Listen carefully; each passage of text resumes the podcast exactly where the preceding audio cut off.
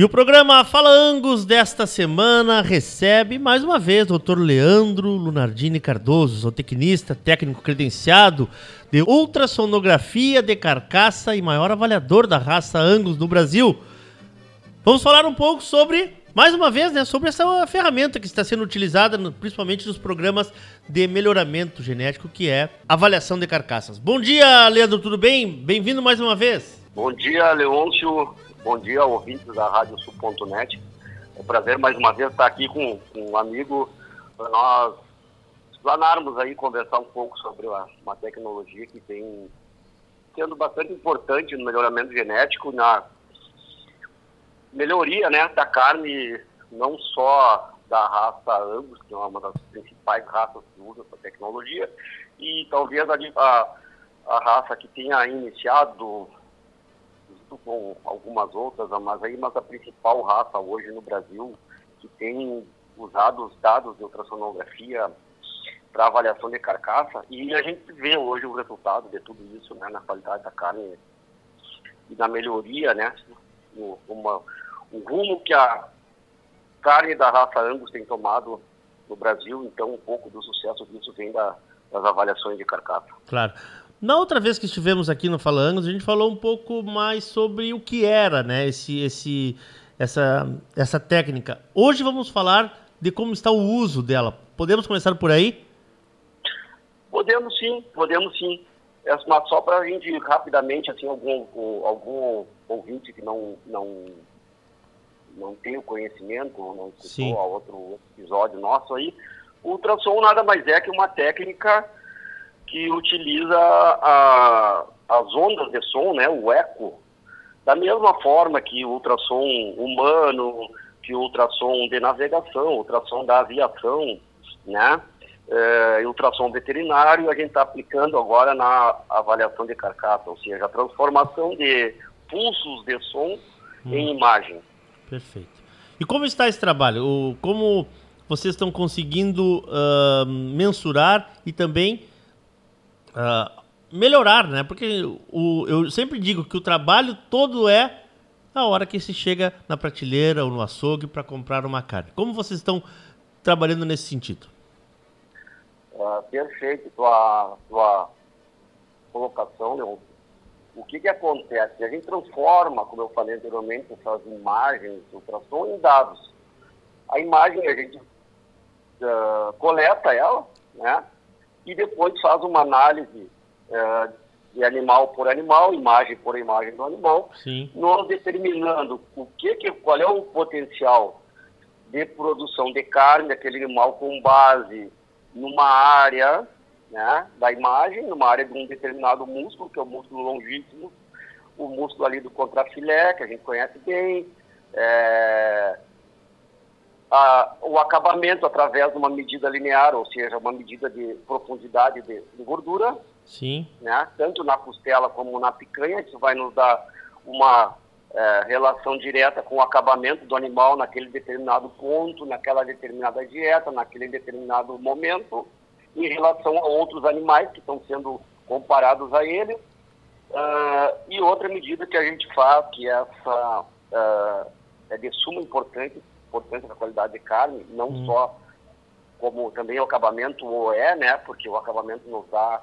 uma proteção contra o, as ondas de frio, né? Quando o animal, a carcaça do animal entra no frigorífico, então tem que ter um acabamento mínimo, né? Um, uma espessura de gordura mínima para que o frio não queime a, a, a, superfície da, da carne, do músculo ali no, no momento do, do, do resfriamento. Sim. Então a, a, gordura acaba sendo um isolante térmico para que essa onda de frio, né, esse choque térmico não seja muito forte e acabe transformando ou queimando, né, pelo, pelo, pelo frio aquela carcaça. Mas outra característica, como eu vinha falando, que é importantíssima para a qualidade de carne é a gordura é, intramuscular, o famoso marmoreio. Marmoreio. E com, e com ultrassom a gente consegue é, determinar quanto por cento né, o percentual de gordura intramuscular que esse determinado animal tem. Hum. E para fins de melhoramento, o mais importante, que é, e aí que a técnica se torna muito uh, uh, eficiente, é que é desnecessário fazer o abate do animal, ou seja, levar essas carcaças para um frigorífico uh, e a gente conseguir visualizar essas características do animal em vivo. Sim. Ou seja, um animal, e aí, aí sim a gente determinar quais são os animais que vão ser selecionados como touros pais ou matrizes para as próximas gerações, e aí multiplicar esses genes que são de interesse para a melhoria de qualidade de carne e descartar aqueles animais que são, digamos, pioradores para essas características, né? Ou que, ou que ou animais que não que vão trazer aumentar a frequência de, de genes que não são importantes para o, para o rebanho ou para a população. E com isso a gente consegue fazer isso sem uh, o abate dos animais. Como poderia fazer com o abate? Pode fazer com o abate? Pode, mas então, aí é o que, que acontece. Já, aqueles animais que tu abateu, tu já perdeu eles, né? Não tem como claro. mais como, claro. como voltar eles a, claro. a, a, a multiplicá-los. Claro. Uma coisa que nós não falamos na, no, nossa outra conversa, que eu acho importante, Leandro, a idade para se fazer, para se ter uh, esse, esse apanhado, né? E que você tenha uma certeza que esse animal é melhorador. Existe uma idade uh, padrão que vocês usam? O importante é que a gente faça com os animais até o sobreano, ou seja, até 18, 22 meses no máximo. Tá. Mas também que esses animais, ou seja, tu tem um grupo, a gente chama um grupo de manejo, hum. ou seja, esses animais tenham sido criados juntos, com a mesma dieta, nas, nos mesmos tratamentos veterinários, é, com o mesmo manejo, para que a gente comece a praticar o melhoramento genético fazendo uma é, comparação de animais dentro de grupo. Perfeito. Perfeito. Uh, eu não posso, eu não posso comparar um animal uh, que está tá numa pastagem, né, com animais que estão em campo nativo. Hum. O desenvolvimento desse animal, uh, a dieta é diferente. Então, eu começo a fazer o comparativo entre animais. Vamos dizer que se eu tenho duas dietas em grupos de manejo separado, porque eu vou ter animais que respondem ou que estão melhor na dieta A e os que estão melhores na dieta B. Se eu juntar todo mundo para avaliar, Sim. o meu melhor animal da dieta B vai ser, vamos dizer, o último da dieta A. O, o, o importante é a gente frisar e entender que o melhoramento genético ele começa a se dar através das diferenças da média das, dos grupos. Ah, boa, boa. Aí, aí que você e consegue o... ter, um, ter, ter um padrão, ter uma, uma, uma linha, vamos dizer, de, de, de, de, de, de, estudo, né? De, de entendimento. Exatamente, porque tu começa a avaliar as diferenças através desses animais dentro de grupo. Sim. É, vamos entender assim, ó, para a gente entender é, a, a, uma analogia para o futebol, né? É, o, o, a Série A e a Série B do Brasileirão. Tá? Eu não posso comparar, uh, dizer que o campeão da Série B é o pior que o. o é o, é o prime, é juntar a Série A e a Série B. Sim, né? Perfeito. E o, e o, e o animal, e o, e o, o, campeão da Série S é o, vamos dizer, o, não sei quanto, 23 do, do brasileiro. Claro. Não, ele é campeão da Série A. Ele foi melhor dentro daquele grupo lá. Claro. Se eu jogar ele para dentro da, da, Talvez ele, seja, ele não seja o 23. Claro. Vamos dar um exemplo aí do, do, do Grêmio. Talvez o Grêmio, o ano que vem, que jogasse a Série A, não ia ficar em primeiro, mas talvez não ficasse em último, ficasse claro. em décimo. Claro. Então o comparativo é, tem que ser dentro de grupo. A partir daí, a gente vai através dos animais formadores, ou seja, os touros pais daqueles animais. Então, vamos dizer que um touro pai, para ele ser melhor classificado lá no Promebo, ele é pai do melhor do, da pastagem A e também é, é, é, pai do melhor do campo nativo B. Ali, sim, sim. É, aí começam as ligações entre, que o, entre os grupos, ou seja, as ligações genéticas elas se dão através do pai. Sim. E hoje, por transferência de embrião, com essas técnicas de multiplicação da, da, das fêmeas, tu consegue então, ter um pouco de liga, maiores ligações através das mães. Sim. Mas o que o, o, o, o principal que, que nos fornece as ligações genéticas entre vários rebanhos é o touro, através da inseminação Claro. artificial. Claro. Porque eu posso usar um touro aqui em Uruguaiana, um touro lá no Paraná, um touro lá no, em Bagé, um Isso. touro, entendeu? E, esse, e aí esse touro pai consegue fazer ligação genética entre vários grupos. E nós temos evoluído nos últimos anos nesse, nesse setor, ah, melhorando as carcaças, nós estamos conseguindo trazer isso para, para os dados. Consegue, Leôncio, funciona de que tal e de que forma? Através das tendências genéticas. Perfeito. com essas medidas, né, com todas as medidas, com todas as características que estão dentro do programa, a gente consegue traçar uma, um gráfico de tendência genética. Ele é muito semelhante, dependendo da característica, com um eletrocardiograma, só que ele vai, se você está tendo é, ganho genético em determinada característica, ele vai subindo, tá? Como um gráfico de ações lá que a gente está vendo. E, se- e se a seleção está indo para o lado contrário ou para um lado indesejado, ele pode em determinados momentos descer.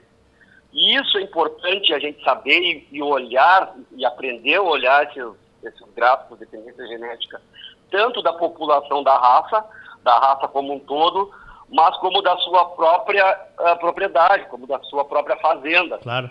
Porque, porque em determinados anos a gente pode usar um determinado reprodutor ou usar um determinado touro que não que deu uma resposta negativa para determinada característica. E nós estamos no, no próxima geração corrigir isso aí. Ajustando, né, Leandro? E ajustando. Claro. E se a gente não, não, não olha para essa curva de tendência genética, a gente não sabe o que está fazendo ou não sabe para que, lado está indo. A gente está buscando uma determinada resposta, mas a resposta não está vindo ou no sentido que a gente quer ou na velocidade que a gente quer. Claro, claro, claro. É, ah, com, as, com, as, com as opções que se tem hoje de estudo, de, de, de dados que são gerados em tantas, em tantas vari- variáveis, né? em tantas DEPs, em tantas coisas que são criadas hoje, é, a margem de erro de quem está nos acompanhando, do nosso produtor, ela, ela tende a diminuir, mas ela precisa ser ah, notada, ela precisa ser estudada, precisa ser avaliada e corrigida em alguns, em alguns momentos, né? Exatamente, por isso que é um, melhoramento genético é uma. A gente costuma dizer que são duas coisas. assim. É, primeiramente, ele, ele, ele causa um efeito cascata, né? Lá em cima, na, na, nos, nos, nos rebanhos de seleção, tu está fazendo a seleção, tá? Sim. o, o aquilo que acontece lá vai ser vai chegar na gôndola como tu falou lá no início se a gente errar se a gente se a gente eh, mudar a direção em, em determinado momento mais à frente isso vai chegar nas, nas gôndolas vai chegar no consumidor outra coisa que ele é um é- ela é uma ferramenta ou é um fenômeno que a gente pode dizer assim de mudança da média da população em geral ou seja, quando tu, tu faz o melhoramento genético certinho, tu tem um- uma mu- mudança na média da população, Boa. tá? E em geral, tu vai ter sempre, ou seja, tu vai, vai dar um passo, subir um degrau, tá? Subir um degrauzinho, vai, vai subindo outro degrauzinho, tu vai mudando. Então, com essa ah, medidas seriadas ano a ano, geração a geração, a tendência é que se diminua a margem de erro. Como que se diminui a margem de erro? A gente chama aumentando a acurácia. Aumentando. Como que a gente aumenta, como que a gente aumenta a acurácia? Tendo mais medidas, diminuindo o intervalo entre gerações, é, o uso da ferramenta de genômica, que a gente está incorporando dados do DNA junto com as avaliações das medidas, né? Sim. O maior número, o maior ah, número de, de filhos avaliados de determinado touro ou de determinada fêmea, porque quanto mais medidas, quanto mais informação a gente tem, melhora a acurácia da, de determinada DEP de determinado reprodutor. Claro. Então a gente tem mais certeza, mais assertividade no uso. Claro, claro.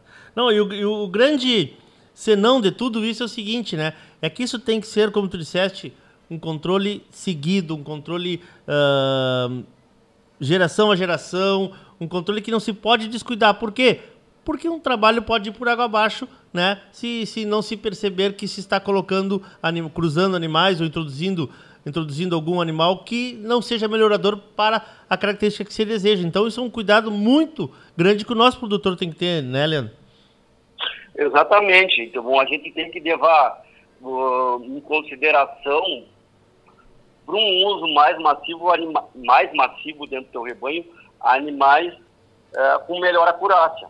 Não que os de, de, de baixa, um touro jovem de baixa acurácia, ele não seja importante. Pelo contrário, ele é muito importante porque ele é um animal novo e no processo de melhoramento genético, essa geração do qual ele pertence, ela é para ser melhor que a do, dos pais deles, o melhoramento claro. genético se pratica assim, as novas gerações são melhores que as gerações mais velhas, mas tem que ter cuidado em não usar tão massivamente um touro jovem dentro de um rebanho, porque a acurácia dele ainda está em construção, né? Está melhorando. Então, uma das formas que a gente é necessário usar, é, é importante usar, se deve usar, mas não usar de uma maneira tão, tão maciça dentro de um, rebanho um touro uh, com baixa acurácia. Uh, daqui um ano, menos de uma geração, né? Daqui um ano esses animais já vão ter filhos, já vão ter filhos é, avaliados, as acurácias vão melhorando. Claro. Então, a gente consegue usar um pouco mais massivamente. E como tu falou, é um trabalho que pode ir, ir de água abaixo, não, assim, ó, o melhoramento genético ele é uma, ele é acumulativo, ou seja, aqueles genes, aquela, aquela, aquela frequência de genes que tu já tem ali é como se fosse um, uma poupança. Claro. Vai demorar também, assim como tu demorou para melhorar, também vai demorar para piorar. Sim. Mas se tu parar de medir, tu não sabe se tu está melhorando ou se está piorando, e a tendência, quando tu descuidar e, e deixou de usar a ferramenta, ou deixou de usar todos os melhoradores, a tendência é que a tua população, isso se chama um fenômeno chamado de deriva genética, que ela vá para a média da população. Ou seja, se tu estava lá nos top 10, top 20, tendo resultado aos, uh, semelhante aos, aos 20%, melhor, 20 melhores rebanhos, ou aos 20% ou aos 10% melhores produtores, a tendência é que tu vá para a média. Claro. Tu, vai, tu vai cair lá para os 50%, ou seja, para metade do, do para determinada característica. Né? Perfeito. Acho que o grande, o grande, a grande lição, a grande missão que nós temos aqui é uh, falar sobre esses temas, conversar com os nossos produtores, né? Mas o principal, né, Leandro, é lembrar que hoje existem técnicas, existem dados, existem números é, que o produtor pode se auxiliar de, de, de, profissionais, como é o teu caso e tantos outros aí, para que o resultado chegue cada vez mais rápido, que a pecuária seja cada vez mais lucrativa e que tenhamos, como a gente disse lá no final, o objetivo de todos, que é uma carne de altíssima qualidade. Te agradeço muito, amigo. Muito obrigado mesmo por essa nossa conversa, Leandro. E à disposição e algo mais que tu queiras deixar para os nossos ouvintes. Só para encerrar, eu, Leôncio, então, é o que, que o, tu falou, tu, tua colocação foi perfeita. A gente tem dados hoje, dados de, de tudo. Tá? Tem, e, de, e, de certa forma, o custo de, de, obtenção desses dados hoje em dia caiu muito. Sim. Com a melhoria da. Com a melhoria de sensores, melhoria uh, até do próprio custo de computacional, né? Vou dar um exemplo, quando eu comecei a trabalhar, um notebook custava 30, 30 35, Sim. 20 mil reais comparativamente a hoje. Era um profissional que tinha um notebook e o cara era muito uh, avançado, né? Hoje o notebook está tá na base de 2, 3 mil reais, um notebook em médio, bom para poder, poder usar, para poder trabalhar, com a capacidade computacional infinitamente maior que esse notebook de, de 20, 25 anos atrás. Claro. Então, todo esse poder computacional aí nos deu a, a, a possibilidade de transformar dados em informação. E muito se deu também pela qualificação e pela formação de recursos humanos que nós tivemos não com esse passar do tempo. Uh, então, procure. O que, que, eu, o que, que eu indico, isso dou a sugestão para produtores, para os usuários, para os pecuaristas. Né? Procurem profissionais qualificados, profissionais que tenham capacidade de pegar e juntar toda aquela informação que ele tem, que ele gera no dia a dia dele, é, todos esses dados, né, e informação que possa ser útil para ele, que ele tenha mais lucratividade na atividade dele.